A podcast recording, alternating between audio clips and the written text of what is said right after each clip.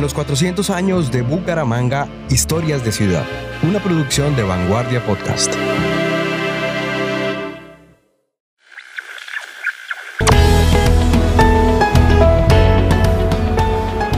Bienvenidos al podcast Bucaramanga Orgullo de Ciudad. Atrévete a vivirla. En el episodio de hoy, lo que comemos. Viaje a nuestra gastronomía. Sean todos bienvenidos.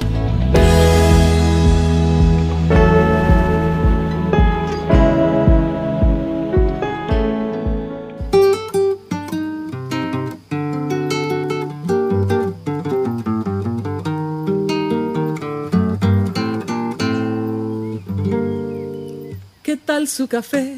¿Cómo estuvo su agua y panela? Qué buenas arepas las que prepara doña Rubiela. Pasé toda mi infancia oliendo los sabores que escapaban de la cocina de mi madre y mi abuela. Las arepas, el chocolate con mestiza y el sonido de la pitadora que hacía correr a mi mamá de donde estaba para pararla y evitar un accidente. De mi mamá recuerdo casi todo. De la mamá de mi mamá, un poco menos. Mi abuela fue una campesina santanderiana que sacó adelante su familia uniéndola, entre otras cosas, con la comida. La cocina de mi abuela era de carbón, de las antiguas. De pequeño tenía que buscar madera y romper con un gran mazo los bloques negros para la combustión de carbón. Mi abuelo luego apilaba unos trozos de madera, juntaba los trechos de ese carbón negro. Yo solo miraba. Luego me pedía que me apartara. Regaba un poco de gasolina y con una destreza única encendía un fósforo. Lo lanzaba al interior y se escuchaba el bombazo de la explosión. Luego, en un tono muy bumangués, decía: Ole, mija, la cocina ya está lista, el fuego está en su punto. Mi abuela entraba con ese delantal azul y su sombrero de campesina. Sonreía era feliz respondiéndole así a mi abuelo. ¿Quiere una arepita bien rica, mi hijo?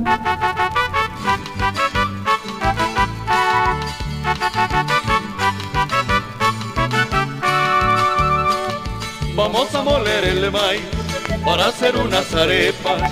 Vamos a moler el maíz para hacer unas arepas. Arepas de maíz pelado, arepas de pura cepa. Soy Mariela Torres, llevo 25 años preparando arepa de maíz pelado, que se elabora con solo maíz, mantequilla y queso. Es una arepa muy apetecida en la región, ya que se puede acompañar con diversos platos, como caldos, carne, huevos, tamal, cabro, y es uno de los productos que más les gusta a las personas que visitan la ciudad.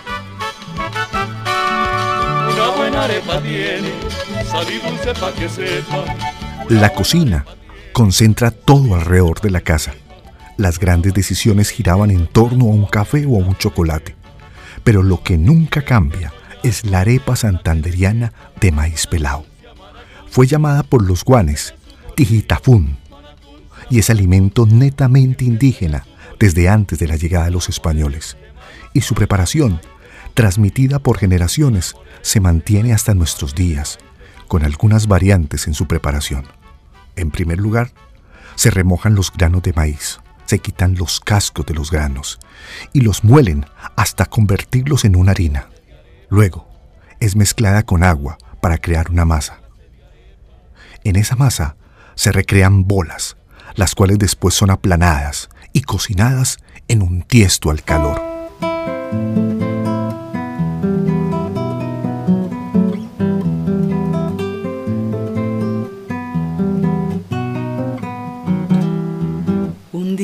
Tras larga ausencia volví a mis lares, cabalgando al lomo de mis lejanos recuerdos.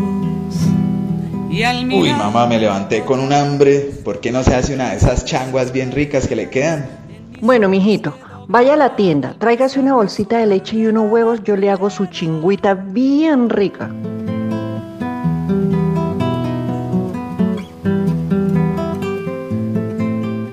Soy Carlos Contreras, chef del restaurante Maíz Pelado en Bucaramanga.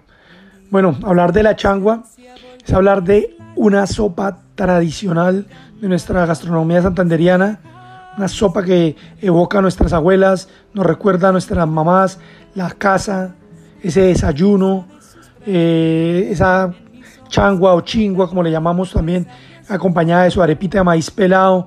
No hay nada más rico que coger una arepa, desmenuzarla dentro del caldo para darle una textura, partir los huevitos. La verdad es un plato infaltable en nuestra eh, dieta, hace parte de nuestro desayuno, es el complemento ideal de la carne fresca y que componen el desayuno típico santanderiano, uno de los platos más representativos de nuestra región. Entonces es algo que, que lo es todo para nosotros, este caldo que te digo, llega, llega al alma, es una receta que te transporta, que te genera mucha emoción, mucha recordación, eh, ese calor de hogar que siempre necesitamos. No hay nada como tomarse un caldito de huevo, una changua, con su buena arepa. Deja que salga la luna, deja que se meta el sol las buenas conversaciones crecían al lado de la preparación de los alimentos. ¿Y qué decir de las celebraciones en Bucaramanga? El almuerzo especial de los domingos era un imán que atraía con fuerza particularmente todo. Buenas y malas noticias, incertidumbres y triunfos. Siempre las decisiones de la casa pasaban por un alimento preparado por mi mamá. La cocina era una central de operaciones, donde se decían o se tomaban decisiones trascendentales para toda la familia. Era como si la vida se cocinara allí, como si los momentos fueran definidos por el agua, el fuego, la carne y la sazón. Las navidades y sus tamales bumangueses, los fines de semana con sus sopas, la pata, que siempre le encantó a mi papá, o el cabro con su pepitoria, que solo mi mamá sabía cocinar. Mi nombre es Vicente Chivatá, soy chef del Hotel Dan Carton Bucaramanga. En este pequeño y corto espacio eh, que me brindan, eh, tendré la oportunidad de, que quienes tienen la oportunidad de escucharme, eh, yo les pueda recomendar lo que es el cabrito, que es un plato muy típico y muy tradicional de nuestra gastronomía santanderiana. También debo comentarles y decirles que el plato que se que forma una dupla perfecta es con la pepitoria, que también es producto de las vísceras del cabro. Si llegamos a esta región debemos probar y debemos sugerir nosotros como chefs y cocineros esta tradición y costumbre de nuestro departamento y como santandereanos que somos. Eh, diferentes preparaciones con las cuales eh, podemos darle cocción a, este producto. Eh, lo podemos preparar de una forma asado, frito, sudado, a la plancha, al horno o guisado en su jugo. De todas maneras, sigue teniendo su delicioso sabor y las personas que lo preparan o lo preparamos sabemos y debemos exponer que esta carne debe ser marinada con unas horas de anticipación a su respectiva cocción. Ole pingo, ole pingo, ole mano, ole mano, soy puro santandereano. Ay, cuelita que volea Santander, que berraquera. Ole pingo, ole pingo, ole mano, ole mano, soy puro santandereano. Ay, cuelita que volea Santander, que berraquera. Lucila de Gómez, a sus 73 años, es materia inflamable en la cocina. Señora bumanguesa, que aprendió de niña en su casa en el barrio Alfonso López la potestad de convertir el agua en un sazonado líquido hirviente que derrite gargantas y provoca, con el simple movimiento de una cuchara, sudor en cuerpos. Mute, sopa de hasta 20 carnes distintas, gran plato bumangués.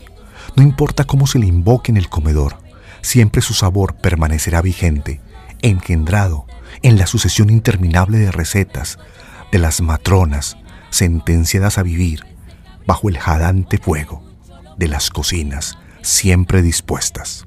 El mute lo aprendí a preparar de mi mamá. De niña yo veía ella cómo lo hacía.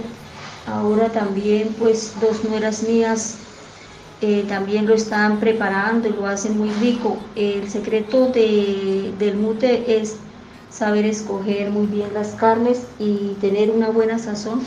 Sobreviviente al genocidio indígena de la conquista española, el mute sigue aún allí, aferrado a los bordes del plato, como multicaldo de carnes cocidas los domingos.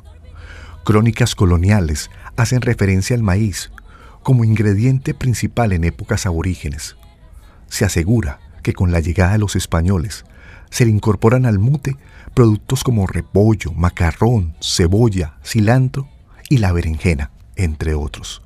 El cronista jesuita Bernabé Cobo, en 1642, definió el mute como un caldo con maíz cocido o tostado, mientras que la cartagenera Estrella de los Ríos, investigadora de la gastronomía santanderiana, asegura que tal plato tiene orígenes en un ilustre, muy ilustre apellido. Se cree en Santander que el nombre de la sopa insignia de su región lo recibió en honor a José Celestino Mutis, hermano de don Manuel Mutis, uno de los fundadores de Bucaramanga, ¿cierto? Cuyo apellido ancestral era Mut, M-U-T, que algunos pronunciaban Mut. Sin embargo, también sabemos que en voz quechua, Muti significaba maíz. Entonces es curiosa esa casualidad del muti y mutis.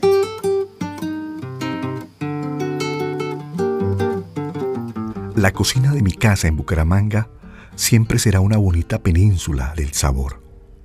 Todos sentimos tristeza, dolor y rabia, pero casi siempre mi madre lo convertía en felicidad, calma y esperanza. Todo con una agüita de hierbas un tinto negro un mangués y un abrazo. Pasé toda mi infancia oliendo los sabores que se escapaban de la cocina de mi madre y mi abuela. Ambas murieron. Hoy las extraño, pero es imposible no recordarlas en el olor que llega a esta hora de la cocina. Y cuénteme qué sabe de su tierra, cuénteme qué sabe de su abuela Cuénteme qué sabe del maíz, o acaso olvidado sus antepasados y su raíz.